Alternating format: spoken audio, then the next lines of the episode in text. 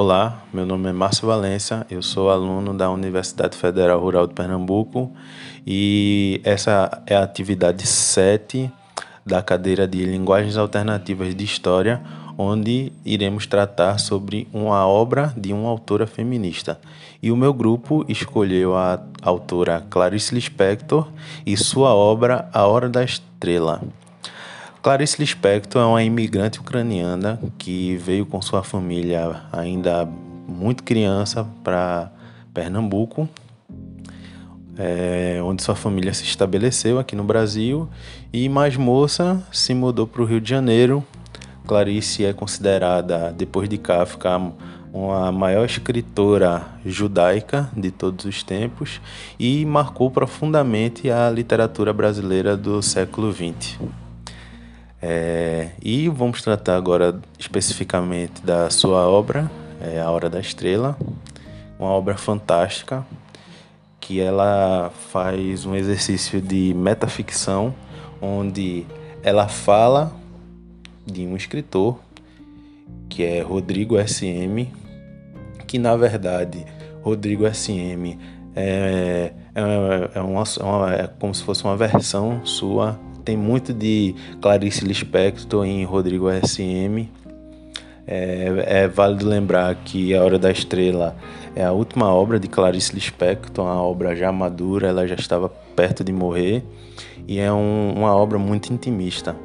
Então, Rodrigo SM tem muito de Clarice Lispector, muito do que Clarice Lispector estava sentindo e é, ela usar o pseudônimo masculino é, de uma forma jocosa é justamente para ela mostrar que uma mulher pode fazer uma obra fria, uma obra sem sentimentos, uma obra seca, que é mais ou menos a proposta de Hora da Estrela.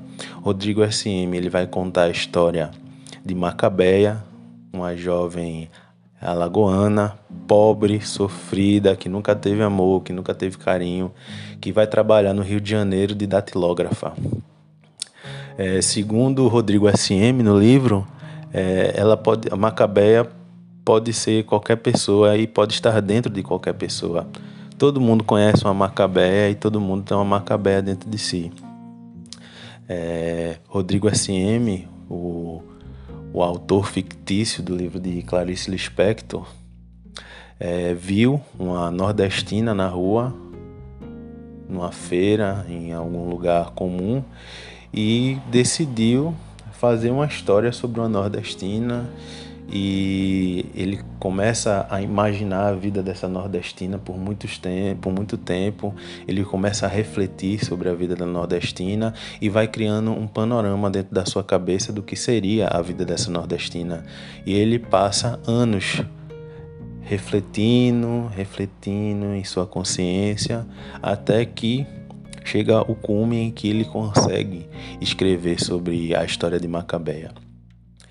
E Macabeia, ela muito sofrida, perdeu seus pais no sertão, nos seus pais no sertão de Alagoas, se muda para Maceió para morar com a tia, que era uma mulher muito moralista, muito religiosa, a maltratava muito, não a dava carinho, privava de todas as coisas que podiam lhe dar prazer, como no livro fala que ela adorava é, comer queijo coalho com goiabada e bolacha, e até isso a tia dela tirava dela. E quando a tia morreu, já tinha conseguido um emprego para Macabé de datilógrafa no Rio de Janeiro, aonde começa a trama com Macabé, a trama específica da parte de Macabé, Macabé, que ela no Rio de Janeiro, ela trabalha de datilógrafa mas como ela não teve uma base de estudos, ela erra muito, ela borra muito a folha, é, e, o, e a parte do romance específico que trata de Marcabéia já começa com ela recebendo um aviso prévio, ou seja, ela já está prestes a ser demitida. E Macabéia, apesar de todas as todas as dificuldades de sua vida, ela permanece feliz, porque como o próprio Rodrigo SM, quando ele vai refletindo sobre Macabé, ele diz que ela é uma mulher muito ingênua ao ponto de ser idiota.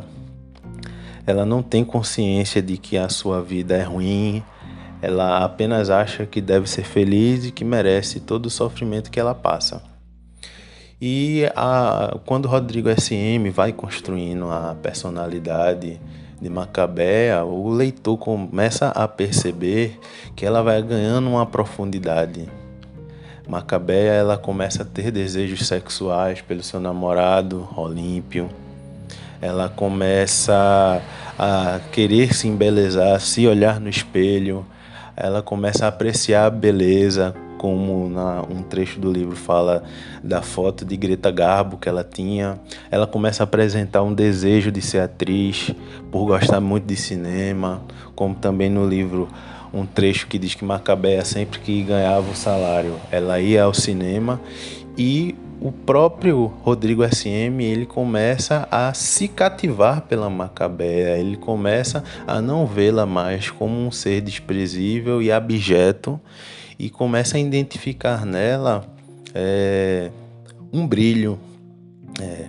E Macabeia, apesar de todo o sofrimento, ela começa a perceber, ela começa a perceber como a sua vida é, é difícil, é ruim e tenta de certa forma até melhorar.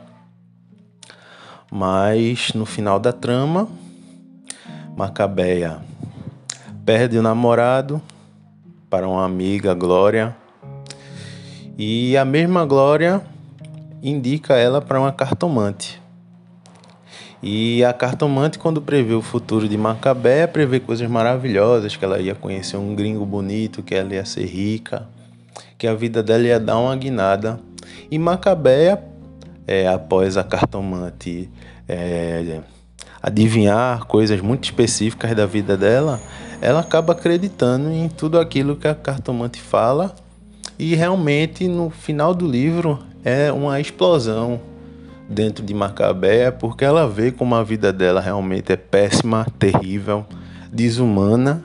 E pela primeira vez no livro Macabéa tem esperança, esperança de melhorar, esperança de ter uma vida melhor. E ela sai do do do apartamento da cartomante feliz e pronta para ter uma vida melhor. Só que quando ela, coitada, vai atravessar a rua, um carro atropela e Macabea morre de bruços na beira de, de, de uma calçada e morre tendo pela primeira vez consciência de si, consciência do seu sofrimento e com um pouco de esperança. E assim a, a trama se encerra. É, o livro ele traz reflexões importantes para o leitor. Como todos nós conhecemos uma Macabéa, como tem muitas Macabéas no Brasil, como dentro de nós também temos uma Macabéa.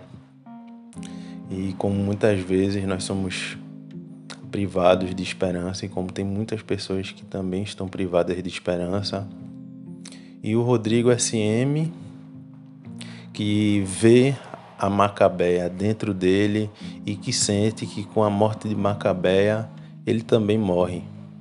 Porque naquele ponto da trama, Macabeia fazia parte de Rodrigo SM. E o livro é fantástico, ele traz reflexões muito importantes. Recomendo, é uma ótima leitura, uma leitura curta e uma leitura necessária, necessária e muito atual. Agradeço a todos que puderam ouvir, muito obrigado e foi um grande prazer apresentar esse programa. Abraço.